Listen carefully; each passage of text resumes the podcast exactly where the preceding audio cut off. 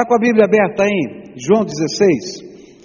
Eu quero começar pelo último versículo, e ainda que a gente vai estudar o capítulo todo, mas eu quero começar pelo último versículo, porque o último versículo fala para a gente do que Jesus está explicando no capítulo 16. Verso 33 diz assim: Eu digo isso para que, por estarem unidos comigo, vocês tenham paz.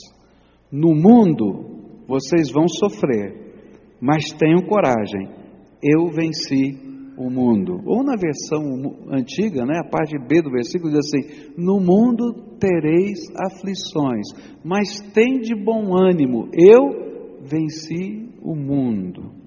Senhor Jesus, nas palavras que o Senhor deu aos seus discípulos, havia conselhos, promessas e também consolação. E eu te peço que nessa hora, quando vamos estudar a tua palavra, que o teu Espírito Santo aplique a palavra do Senhor às nossas vidas. É aquilo que oramos no nome de Jesus, querido Senhor. Amém e amém. Quando nós chegamos ao capítulo 16, Jesus continua a preparar os seus discípulos para sua partida. Capítulo 14, capítulo 15, 16 e 17 de João acontecem, tudo o que está escrito lá acontece numa noite, na noite anterior de Jesus ser preso e antes de ser crucificado. E ele está conversando com seus discípulos, é o último encontro que ele tem, e ele está preparando para as coisas que iriam acontecer alguns minutos depois. E é interessante que essa preparação agora toca num assunto que nem sempre nós gostamos de tratar. Geralmente nós gostamos das boas partes de todas as coisas, não é verdade? Né? Eu, por exemplo, adoro cobertura de bolo. Eu quero saber quem é que não gosta de cobertura de bolo. Vamos falar a verdade, né? E aí eu desenvolvi uma técnica para comer a cobertura de bolo sem ninguém perceber.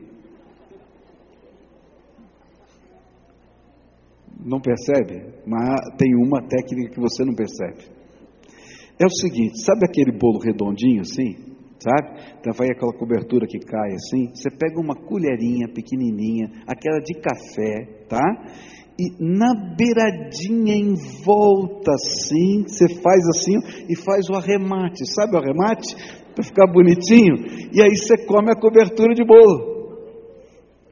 Ah, tá vendo? Não consigo enganar, não tem jeito. Mas olha, não é gostoso, fala a verdade, né? Eu, quando era moleque, levava tanta bronca e continuo levando bronca depois de velho, não tem jeito, porque eu ia lá e comia a cobertura do bolo e às vezes não comia o bolo, né?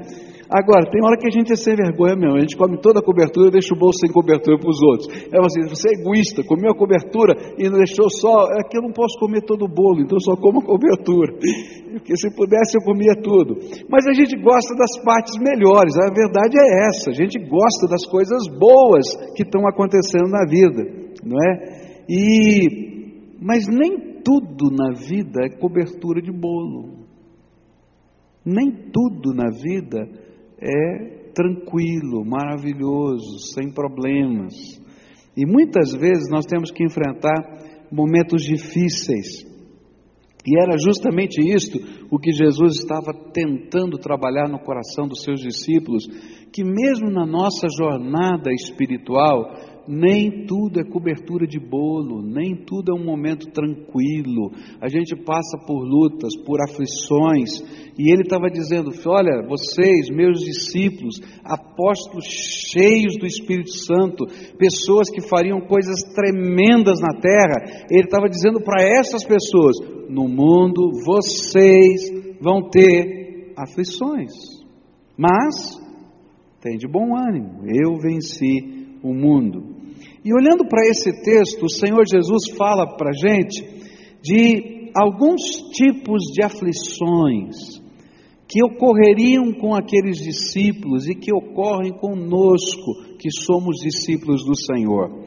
E eu queria começar nessa manhã com o primeiro tipo de aflição que esse texto é, chama a minha atenção. Não está na ordem exata dos versículos, mas chama a minha atenção.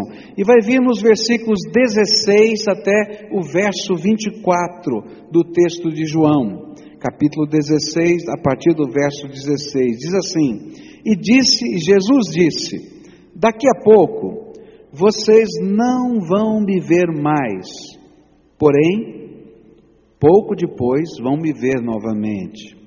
Alguns dos seus discípulos comentaram: O que será que ele quer dizer? Ele afirma: Daqui a pouco vocês não vão me ver mais, porém, pouco depois vão me ver novamente. E diz também: É porque vou para o meu Pai. O que quer dizer pouco depois? Não entendemos o que isso quer dizer. E Jesus, sabendo que eles queriam lhe fazer perguntas, disse: Eu afirmei que daqui a pouco vocês não vão me ver mais, e que pouco depois vão me ver novamente. Por acaso não é a respeito disso que vocês estão fazendo perguntas uns aos outros? Pois eu afirmo a vocês que isto é verdade. Vocês vão chorar e ficar tristes, mas as pessoas do mundo ficarão alegres. Vocês ficarão tristes, mas essa tristeza virará alegria. Quando uma mulher está para dar à luz, ela fica triste porque chegou a sua hora de sofrer. Mas depois que a criança nasce, a mulher fica tão alegre que nem lembra mais do seu sofrimento. Assim acontece também com vocês. Agora estão tristes, mas eu os verei novamente.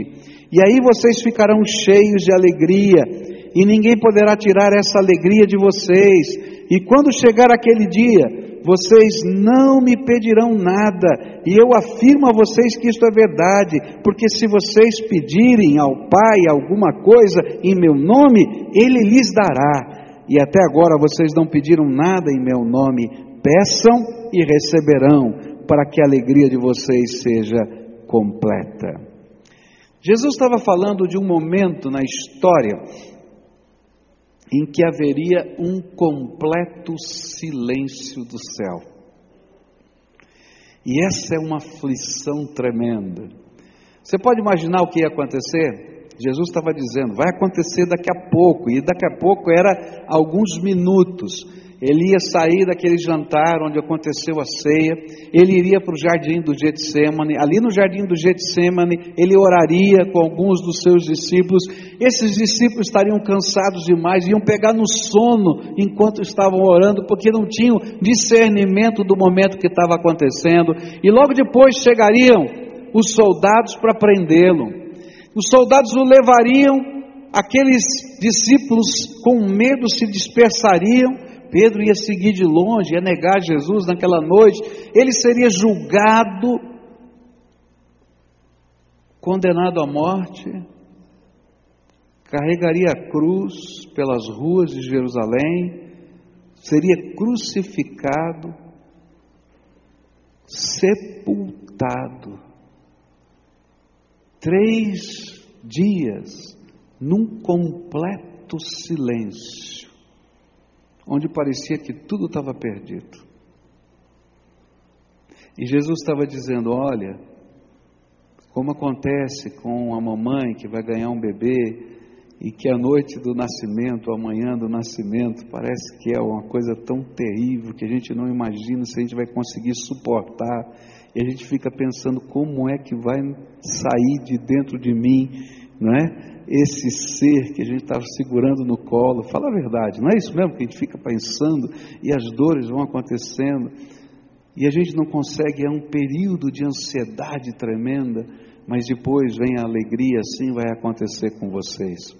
O que Jesus estava tentando dizer é que uma das aflições que os discípulos passaram e que nós passamos em alguns momentos da nossa vida é quando parece que o céu ficou em silêncio e que Jesus está longe da gente. Você já viveu um momento desse? Que você está orando e você não consegue obter resposta? Você está buscando uma palavra de Deus e parece que não veio a palavra de Deus no coração? E você está vivendo aquele tempo de silêncio do céu, e a tua alma está em convulsão, e passa um dia, e passa dois, às vezes passam semanas na nossa vida que as coisas estão acontecendo, a gente não está entendendo, o cenário que está à nossa frente é um cenário que a gente não consegue compreender. A gente talvez até tenha promessas de Deus guardadas no coração, mas naquele instante, naquele momento, há um silêncio do céu e o coração da gente entra em agonia. É disso que o Senhor está falando. Olha, no mundo vocês vão viver tempos de aflição, e uma das aflições que vocês vão viver é que vai aparecer momentos na vida de vocês em que o céu ficou quieto em que vocês estão vivendo esse tempo de angústia e que parece que Jesus está longe. E são esses tempos parecidos com as dores de parto, porque são tremendamente intensas. E quando a gente está vivendo a dor de parto, a gente não consegue ver nem enxergar mais nada, porque está doendo. Eu me lembro que quando a Kelly foi nascer, olha lá, o que, que foi? Está reclamando, né? A Kelly foi nascer, eu estou levando a Cleusa para o hospital. Estou na porta do hospital, né? E ela tem uma contração. Ela não teve dúvida, me pegou pela, pela camisa, assim, arrancou os botões. Eu acho que na hora assim, estou com raiva.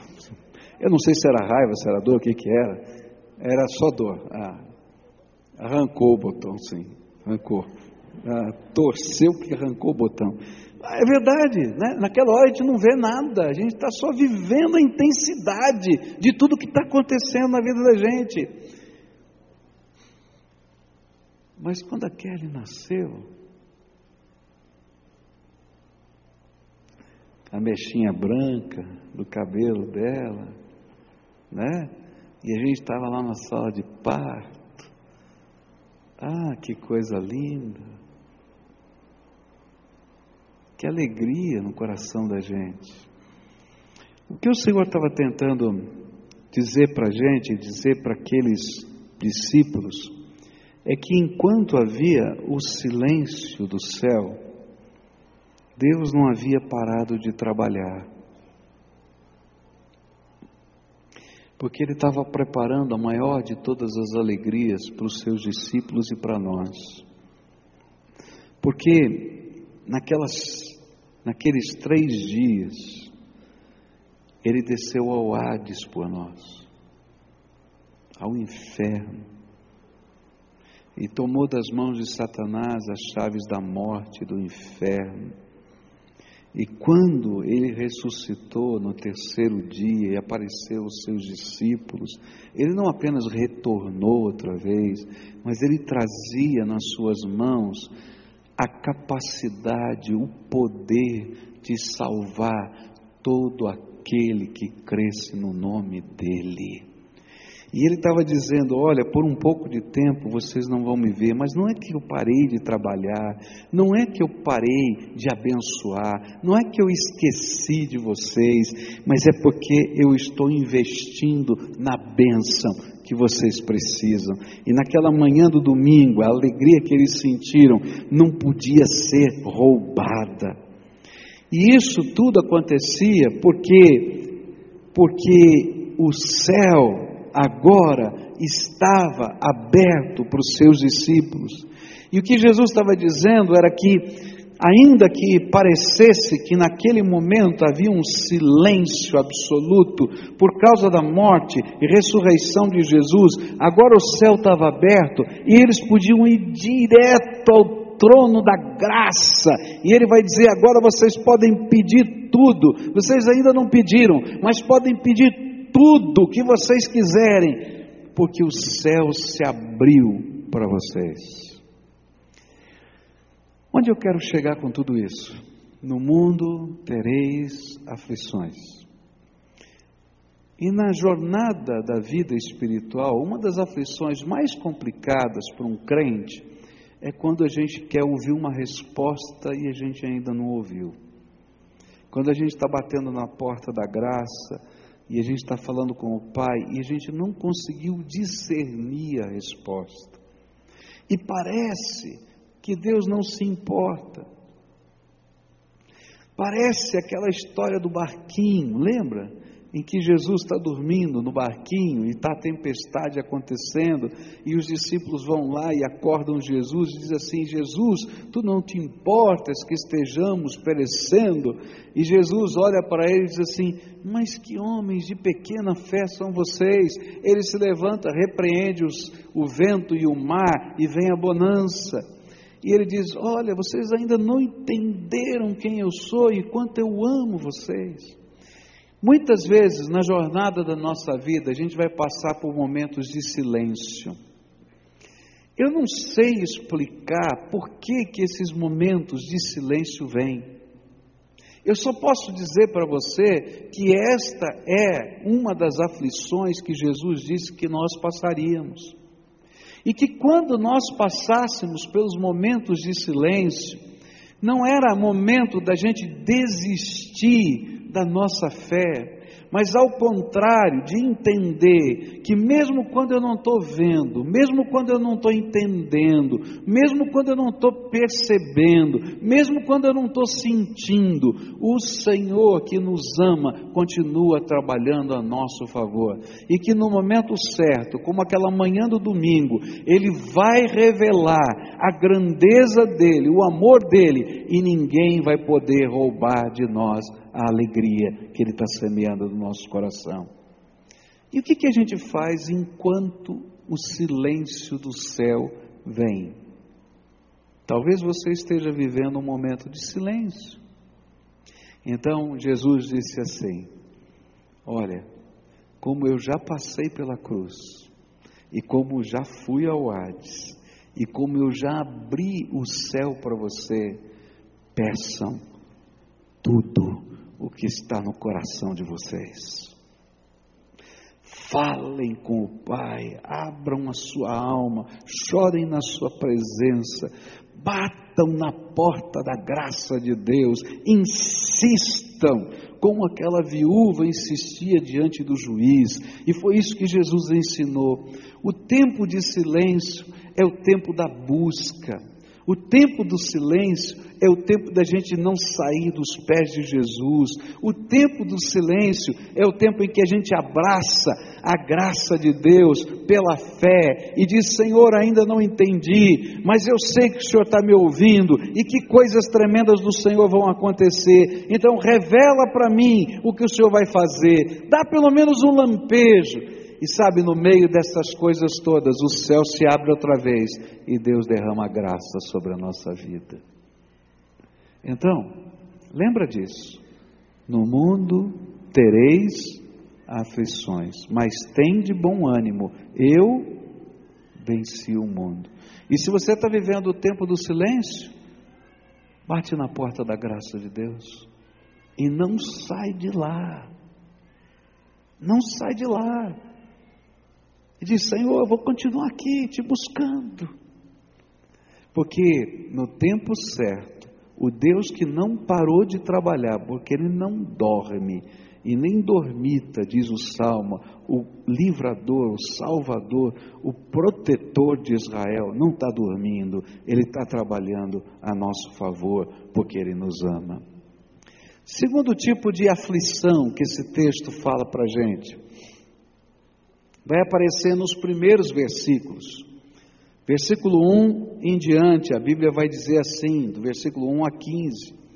E Jesus disse ainda: Eu digo isso para que vocês não abandonem a sua fé. Vocês serão expulsos das sinagogas. Chegará o tempo em que qualquer um que os matar pensará que está fazendo a vontade de Deus. E eles vão fazer essas coisas porque não conhecem nem o Pai nem a mim. Mas eu digo isso para que quando essas coisas acontecerem, vocês lembrem que eu já os tinha avisado. E Jesus continuou: Eu não disse isso antes porque ainda estava com vocês, porém agora eu vou para junto daquele que me enviou, e nenhum de vocês me pergunta aonde é que o Senhor vai? Mas porque eu disse isso, o coração de vocês ficou cheio de tristeza. Eu falo a verdade quando digo que é melhor para vocês que eu vá, pois se eu não for, o auxiliador não virá, mas se eu for, eu o enviarei a vocês. E quando o auxiliador vier, ele convencerá as pessoas do mundo de que elas têm uma ideia errada a respeito do pecado e do que é direito e justo, e também do julgamento de Deus. As pessoas do mundo estão erradas a respeito do pecado porque não creem em mim, estão erradas a respeito do que é direito e justo porque eu vou para o Pai e vocês não vão me ver mais, e também estão erradas a respeito do julgamento porque aquele que me que manda neste mundo já está julgado. Ainda tenho muitas outras coisas para lhes dizer, mas vocês não poderiam suportar isso agora. Porém, quando o Espírito da Verdade vier, ele ensinará toda a verdade a vocês. O Espírito não falará por si mesmo, mas dirá tudo o que ouviu e anunciará a vocês as coisas que estão para acontecer. E ele vai ficar sabendo o que tenho para dizer e dirá a vocês, e assim ele trará glória para mim. Tudo o que o Pai tem é meu. Por isso eu disse que o Espírito vai ficar sabendo o que eu lhe disser e vai anunciar a vocês. Jesus alertou outro tipo de aflição que eles sofreriam. E essa aflição era a perseguição que os discípulos sofreriam e que os servos de Deus sofrem. E às vezes essa perseguição vai vir, vai acontecer de pessoas que imaginam que estão servindo a Deus enquanto afligem os servos de Deus. E olha, esse tipo de perseguição é aquela que mais dói no coração da gente. Porque tem gente tremendamente bem motivada porque quer servir a Deus e persegue a gente porque acha que a gente não serve a Deus e machuca o coração da gente. E sabe por que, que dói? É porque às vezes a gente imaginava que essas pessoas deveriam entender a nossa fé, a nossa comunhão, o nosso zelo. Mas ao invés de entenderem a nossa fé, a nossa comunhão e o zelo, criticam a nossa fé, a nossa comunhão e o nosso zelo. E algumas pessoas são tremendamente amadas nossas e nos ferem. E alguns, até em nome de Deus, atentam contra o nosso caráter colocando diante de nós intenções, como se nós tivéssemos intenções, ou até duvidam da nossa sanidade. E, no caso dos discípulos, em alguns lugares do mundo, até atentam contra a própria vida. Eu não sei se contei aqui para vocês, mas numa dessas viagens eu ouvi o pastor Samé, um amigo nosso já teve pregando aqui do Egito, contando a história de um jovem que se converteu na igreja dele no Egito. Um jovem muçulmano começou a frequentar a igreja e começou a ouvir a palavra de Deus. A palavra de Deus entrou no coração, ele creu em Jesus como Senhor e Salvador da sua vida. E chegou um dia que ele não podia mais ficar em segredo com essa, essa verdade dentro da sua alma, e foi procurar o seu pai para contar ao seu pai que ele não era mais muçulmano, mas ele era um cristão. E o pai dele então olhou para ele e disse assim: É, eu já sei, há muito tempo que você virou cristão. E ele disse: Como o senhor sabe? É, não, eu tenho percebido, você, a igreja e tudo mais, eu tenho percebido, há muito tempo. E há muito tempo eu tentei cumprir a minha obrigação de pai muçulmano, porque, como pai muçulmano, ele tinha que matar o seu filho. E já faz semanas que eu tenho colocado veneno na sua comida. Mas pode continuar a servir o teu Deus, porque nenhum dos mais poderosos venenos que eu pus na tua comida conseguiu te matar. Esse teu Deus é forte. Agora, de um lado, eu digo aleluia, porque a graça de Deus teve lá. Mas você já parou para pensar, ouvir um pai falar que botou veneno na tua comida? Você pode imaginar o que, que esse moço vai sentir pelo resto da vida? Consegue entender? Aleluia, Jesus me libertou, mas meu Pai, em nome de Deus, quer me matar. Está entendendo? Às vezes são palavras que vêm e nos ferem, que nos machucam, às vezes não conseguem entender por que, que a gente está vivenciando uma fé tão tremenda, tão intensa.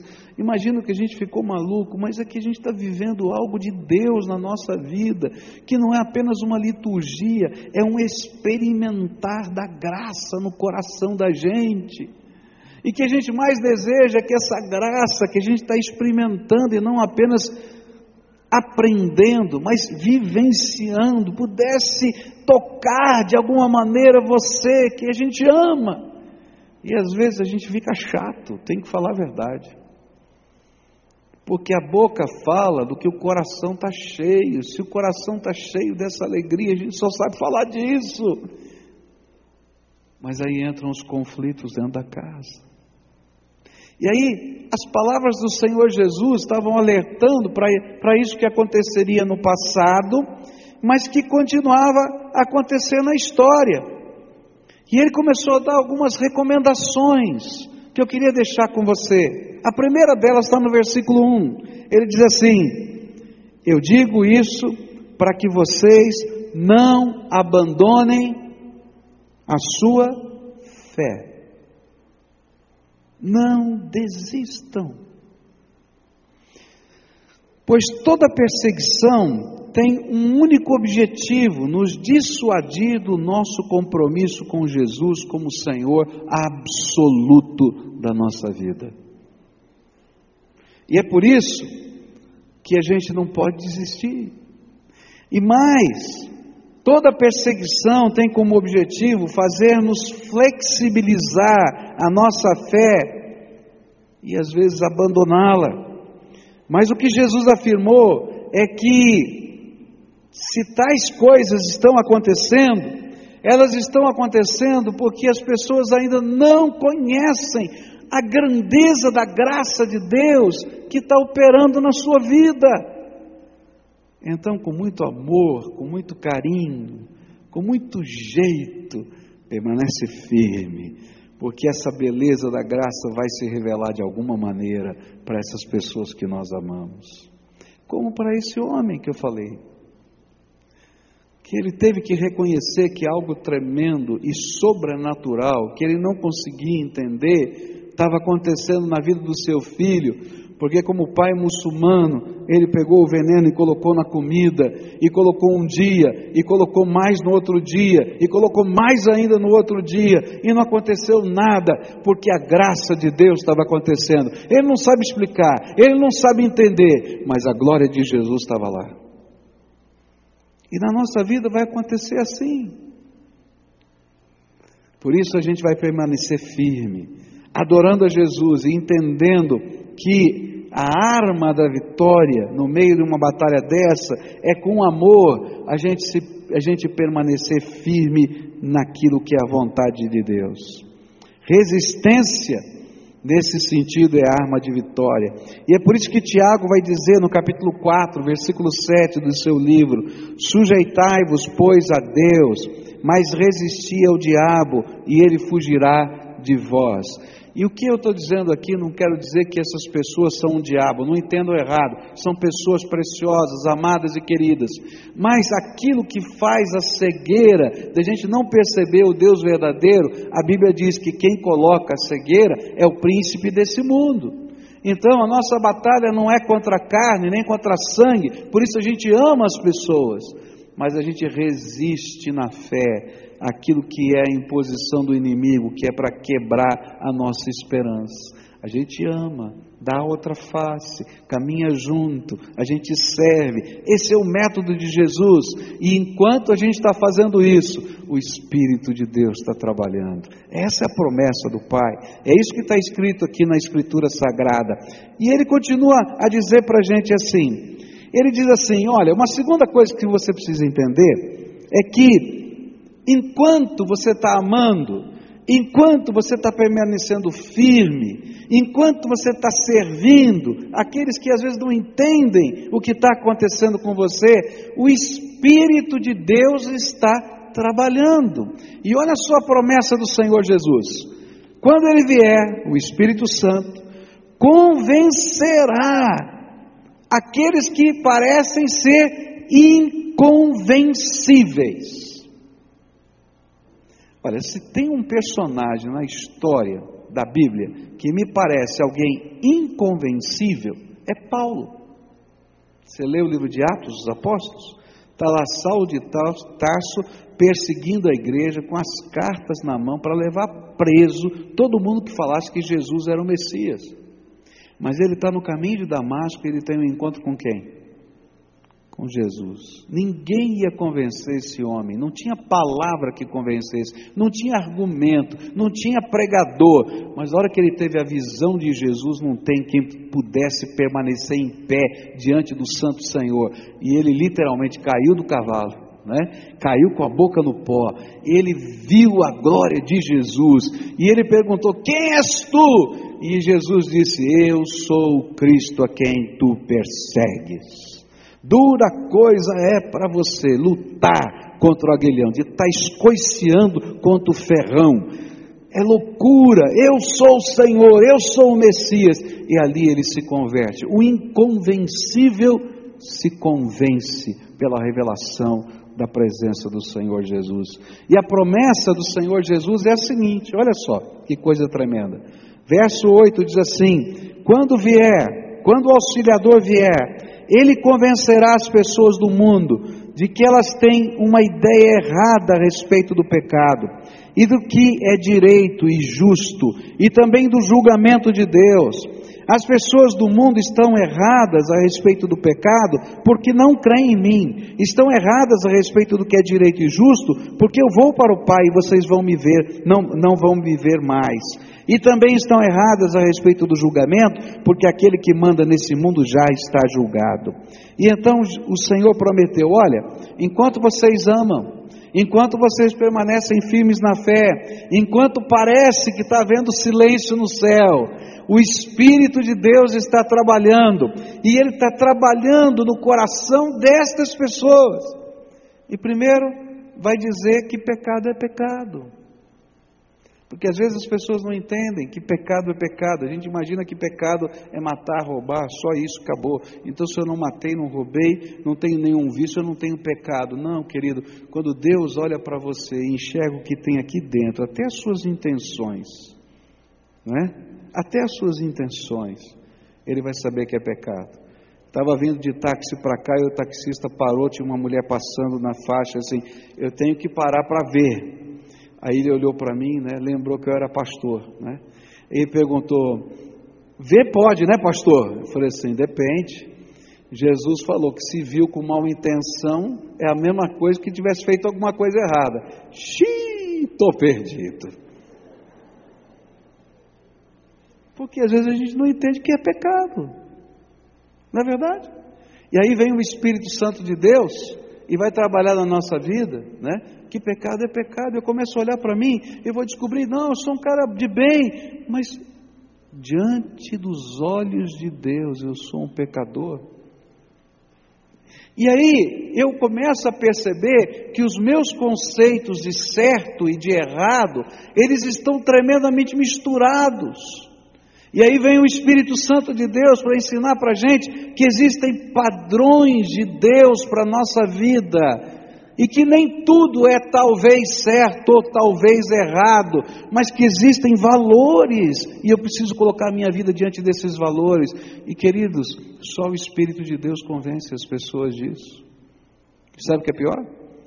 É que quando o Espírito de Deus continua nesse convencimento, ele vai dizer: um dia todo ser humano vai se deparar com o justo juiz, e todos estão perdidos se não for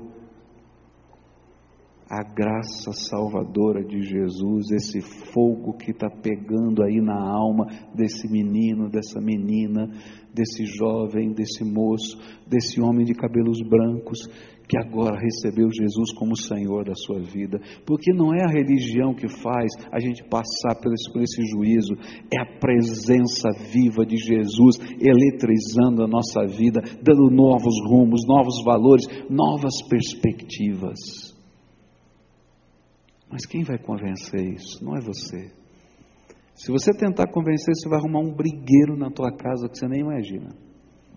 Agora, se você continuar amando, servindo, e mesmo na hora que parece haver silêncio de Deus, saiba, o Espírito de Deus está trabalhando no coração das pessoas que você ama. Continua amando. E aí, o Espírito de Deus vai falar sobre pecado, vai falar sobre certo e errado, e um dia vai haver aquela sensação: eu não estou preparado para me encontrar com Jesus e nem com Deus. E eu preciso que alguma coisa aconteça na minha vida. E esse vai ser o dia em que você vai poder ver. Quem sabe não vai ser nem um agente, porque Deus tem os seus meios. meios. Você vai ver Deus trabalhando mudança, transformação na vida das pessoas que você ama. Por isso, Jesus estava dizendo: no mundo vocês vão ter aflição, mas tem bom ânimo, porque eu venci o mundo.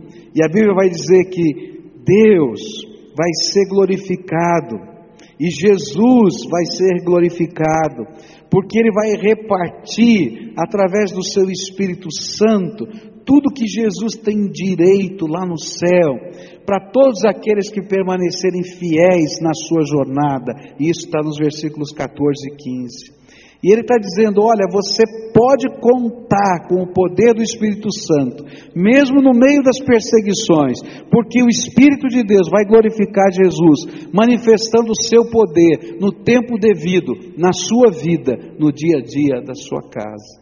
Lá no trabalho, no lugar que as pessoas às vezes estão rindo, que não estão compreendendo, você vai manter a firmeza, o amor, o jeito de Jesus, da outra face servir, e a graça de Deus vai se revelar na vida dessas pessoas. Quais serão os meios? Eu não sei. Quais serão os meios? Eu não sei. Mas eu sei que Deus está trabalhando, mesmo quando parece que é um grande silêncio. Nessa manhã eu queria orar por você. Essa é uma palavra de consolação, não é verdade? Quem sabe você está no meio da aflição.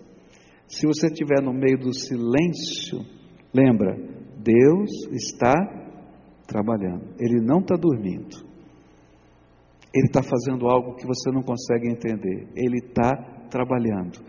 Então, fala, fala para você mesmo: o meu Deus está trabalhando. Fala aí, fala assim: o meu Deus me ama, Ele é o meu Salvador, o meu Senhor, não é isso? Então, eu não vou desistir. E enquanto eu estou esperando, o que você vai fazer? Vai chorar aos pés dele, vai dizer, Senhor, lembra da tua promessa, Senhor, estou aqui esperando. Abrevia o tempo da espera. Isso eu posso orar. Ah, e quando eu aprendi isso agora, eu oro direto. Ah, Senhor, abrevia o tempo da espera. Manda logo, Senhor, manda. Não é verdade? Se eu posso orar, eu vou falar isso para ele. Ele diz que eu posso lançar sobre ele toda a minha ansiedade, porque ele tem cuidado de mim. Tá? E se estiver havendo uma perseguição, às vezes pessoas que afrontam o seu caráter. Eu já fui afrontado no meu caráter várias vezes. Pessoas que falaram coisas ruins a meu respeito. E eu tenho aprendido com Jesus isso. A gente fica quieto, a gente não se defende, a gente ora, a gente abençoa, a gente serve. Na minha vida, às vezes eu esperei alguns anos, não foram dias. Mas aqueles que mais me machucaram, um dia bateram na porta do meu gabinete e disseram assim: Posso conversar com você? Pode. Vai dizer, queria te pedir perdão, porque não foi correto o que eu fiz. Às vezes eu não tive entendimento, às vezes até fiz por mal. Mas todas as situações até hoje, o Senhor fez assim. Não foi no dia seguinte, foram anos, anos, anos. Mas não faz mal, porque eu estou servindo a Jesus. E enquanto eu estou servindo a Jesus, eu tenho paz. E se não vierem falar comigo, porque pode ser que não venham, eu continuo servindo a Jesus, cheio de paz e orando para que o Espírito Santo de Deus faça o quê? Convença do pecado, da justiça, do que é certo, do que é errado e do juízo eterno. Porque um dia todos nós vamos prestar contas diante do justo juiz. Eu também e você. E precisamos estar preparados. E só Jesus é o nosso preparo. Então guarda isso no teu coração. Quero orar por você. Mas eu quero orar hoje por algumas pessoas que o Espírito de Deus está convencendo. Está tocando no teu coração, já faz tempo, não é só hoje. E você veio para cá com a sensação de que você está lutando com Deus. E hoje o Espírito Santo de Deus falou: olha, para de lutar e se rende. Deixa eu ser o teu Deus, o teu Senhor, o teu Salvador. E às vezes a gente faz isso cheio de boas intenções, mas a gente não está lutando com pessoas, a gente está lutando com Deus.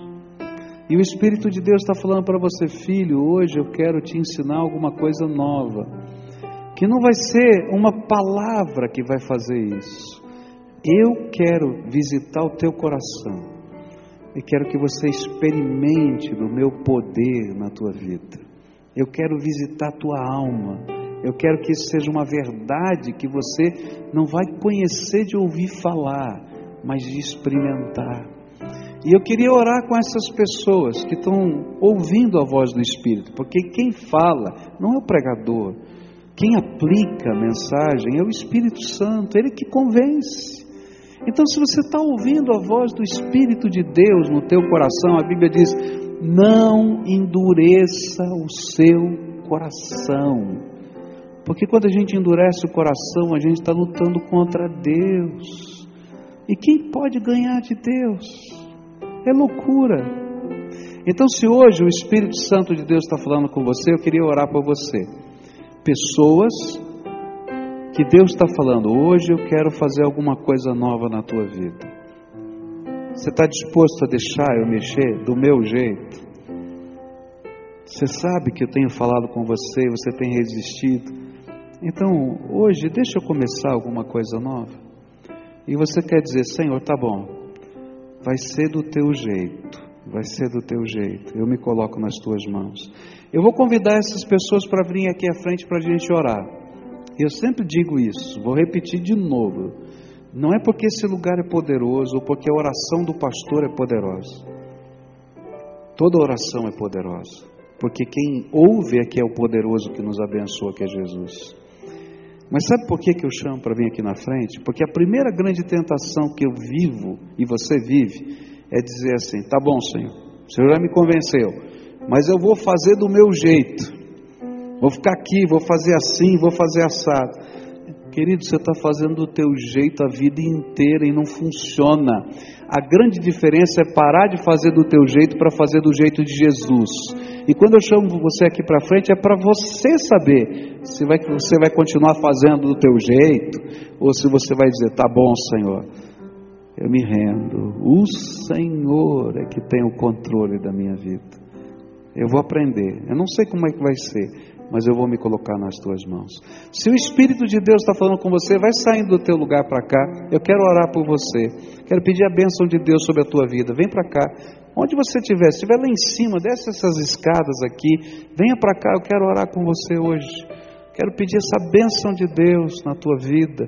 Essa batalha que você está vivendo, aí você vai dizer: Não, eu, eu vou entregar, eu vou colocar, porque a batalha sou eu com Deus, então não dá, deixa Deus agir na tua vida, vem para cá. O Espírito Santo de Deus falou com você hoje. Você sabe que foi Ele que falou com você. Então responde à voz do Espírito, aquilo que ele falou para você. E toma a atitude que ele está esperando que aconteça na tua vida. Então vem para cá para a gente orar junto, tá? Isso, pode vir. Se tiver uma família que está vivendo uma batalha, e Deus está dizendo: Eu quero mexer nessa casa para reconstruir essa casa. Mas não vai ser do teu jeito, não vai ser do jeito do teu marido, não vai ser do jeito do teu filho, vai ser do meu jeito. Vem a família toda para Deus entrar nessa casa e começar alguma coisa nova. Não vai ser do teu jeito, vai ser do jeito de Deus. Vem marido, vem mulher, vem filho, filho. Se o filho estiver longe, vai buscar teu filho, vai trazendo, traz para cá e diz: Olha, nós todos precisamos do jeito de Jesus na nossa vida. Venha. E a gente vai estar orando ao Senhor agora, tá? Tem mais alguém? Vem rápido para a gente orar. Eu sei que eu me cedi aqui no tempo hoje, me perdoem, mas é tão sério o que a gente está falando, não é? Tão sério. E a gente quer colocar isso tudo na mão do Senhor. Aleluia, aleluia. Graças a Deus. Graças a Deus. A gente vai orar, tá bom? Isso, venha, venha. Vamos esperar você chegar aqui. Isso, venha. A primeira oração eu nunca posso fazer, essa é a tua oração. O que é que o Espírito Santo falou com você? E que você tem que deixar dizer, vai ser do teu jeito, Deus. Que perdão, quem sabe, você tem que dar para alguém que te feriu nesse processo. Eu não sei o que está acontecendo, você sabe, mas eu queria que você usasse as tuas palavras agora e dissesse: Jesus, eu me rendo não vai ser mais do meu jeito. Me ensina a fazer do teu jeito. Eu vou parar de lutar contra aquilo que o Senhor está querendo fazer. Eu preciso de um milagre lá, mas não sou eu que vou construir isso. Me ajuda. Eu não sei, porque eu sou teimoso, mas me ajuda. Eu quero aprender. E vou dar um passo de cada vez. Me ajuda, Senhor. Aí sabe, pede para Ele entrar no teu coração. Não existe altar mais importante no mundo do que o teu coração. E diz: Jesus, instala o teu reino dentro do meu coração. E quando o Senhor instalar o teu reino dentro do meu coração, pode dar as ordens de rei porque eu sou teu servo, teu súdito. Me ensina. Pode falar para ele: eu não estou procurando uma religião, porque já estou decepcionado de religião. Mas eu quero o Senhor na minha vida. Eu quero experimentar o fogo da tua presença no meu coração. Agora eu quero orar por você, posso? Senhor Jesus, essas pessoas estão aqui, não é por causa da igreja, não é por causa do pastor, não é por causa do nome, da placa que está lá fora da igreja, porque tudo isso vai passar, Senhor. A tua palavra diz que isso tudo um dia não vai existir mais. Mas a tua palavra diz que as tuas palavras não vão passar. A tua palavra diz que céus e terra passarão, mas a tua palavra não vai passar. E nós, Senhor, estivemos estudando a tua palavra. E a tua palavra falou, Senhor, para a gente entender que no momento do silêncio o Senhor está trabalhando por nós. A tua palavra falou que o teu espírito é que nos convence, que nós temos que amar as pessoas, servi-las, honrá-las, como Jesus ensinou, e deixar o teu espírito. E que, Senhor, nesta hora, alguns estão dizendo: Senhor, vou descansar nos teus braços. E outros estão dizendo: Senhor, eu vou parar de lutar contra a tua voz. E nesta hora eu quero te pedir: abra as janelas dos céus agora e derrama do teu Espírito Santo sobre cada um desses teus filhinhos. Que eles não tenham uma experiência religiosa, litúrgica, mas que ele tem um, eles têm uma experiência viva com o Salvador, com o Redentor, com o Senhor que ressuscitou dentre os mortos. Eu quero te pedir, Senhor, inaugura o teu reino dentro do coração deles que toda acusação de Satanás contra eles seja, Senhor, agora rechaçada, porque o sangue de Jesus, o Filho do Deus vivo, nos purifica de todo pecado. Que nessa hora, Pai, toda desesperança seja colocada de lado e surja dentro de nós uma nova esperança que suscite fé na certeza de que o Senhor nos ama e tem um plano para a nossa vida. E eu te peço, Senhor, abençoa essas vidas, abençoa, abençoa essas casas. Eu não sei o que está acontecendo, mas tu sabes, abençoa, abençoa, abençoa, Pai, em nome de Jesus. Tu nos disseste que a gente podia pedir tudo, porque o céu estava aberto para nós. Para alguns eu quero pedir, abrevia o tempo da espera, Senhor, eles estão cansados. Para outros eu quero te pedir, Senhor, inaugura o tempo da graça, porque eles precisam, Senhor, viver a nova vida do poder do teu Espírito. Abraça-o, Senhor, e que essa experiência seja um novo nascer na presença do teu Espírito. É aquilo que eu oro em nome de Jesus. Amém, amém. Fica de pé, querido, fica de pé, viu? Ó, Levanta a cabeça. Sabe por quê? Você é filho do Deus Todo-Poderoso. Pode olhar para frente, porque quem é por você é o Deus Todo-Poderoso. E a Bíblia diz: se Deus é por nós, quem será contra nós? Tá? E quando você sair daqui, se for para sua casa, não deixa de segurar na mão de Jesus. Tem um segredo que eu quero ensinar para você, muito simples. Separa um tempo teu particular para Jesus. Lá na tua casa, um cantinho que é só teu, que seja só teu. Fala com Jesus. Deixa ele falar com você. Não existe coisa mais tremenda do que experimentar Jesus aqui dentro do coração. Se hoje foi um dia especial para você, eu quero dizer que vai acontecer coisa muito melhor, porque o Jesus que você convidou para entrar aí na tua vida, ele vai estar tá lá na tua casa, ele vai estar tá lá quando você estiver indo para o trabalho, ele não vai deixar de você, porque ele vai dizer, ele prometeu: Eis que estou convosco todos os dias, até a consumação dos séculos. E olha, não é a igreja batista que faz isso, não é o pastor Pascoal, não é esse templo. Quem faz isso é Jesus. Se você aprender a olhar para Jesus, você vai ver a graça de Deus na tua vida. Se você quiser caminhar com a gente aqui, vai ser um prazer, aleluia, graças a Deus. Eu vou falar isso com toda franqueza. Mas eu quero dizer, eu não tenho esse poder. Essa igreja não tem esse poder. E se alguma igreja, igreja disser que tem esse poder, é mentira. Porque a única pessoa que morreu na cruz por mim e por você foi Jesus. Então a nossa fé tem que estar firmada só numa pessoa, o Senhor Jesus. E sabe qual é a benção? Você pode levar ele aqui dentro. Aqui, ó. Todo dia. Tá? E o grande desafio de aprender a andar com Deus é deixar Jesus andar aqui dentro com a gente.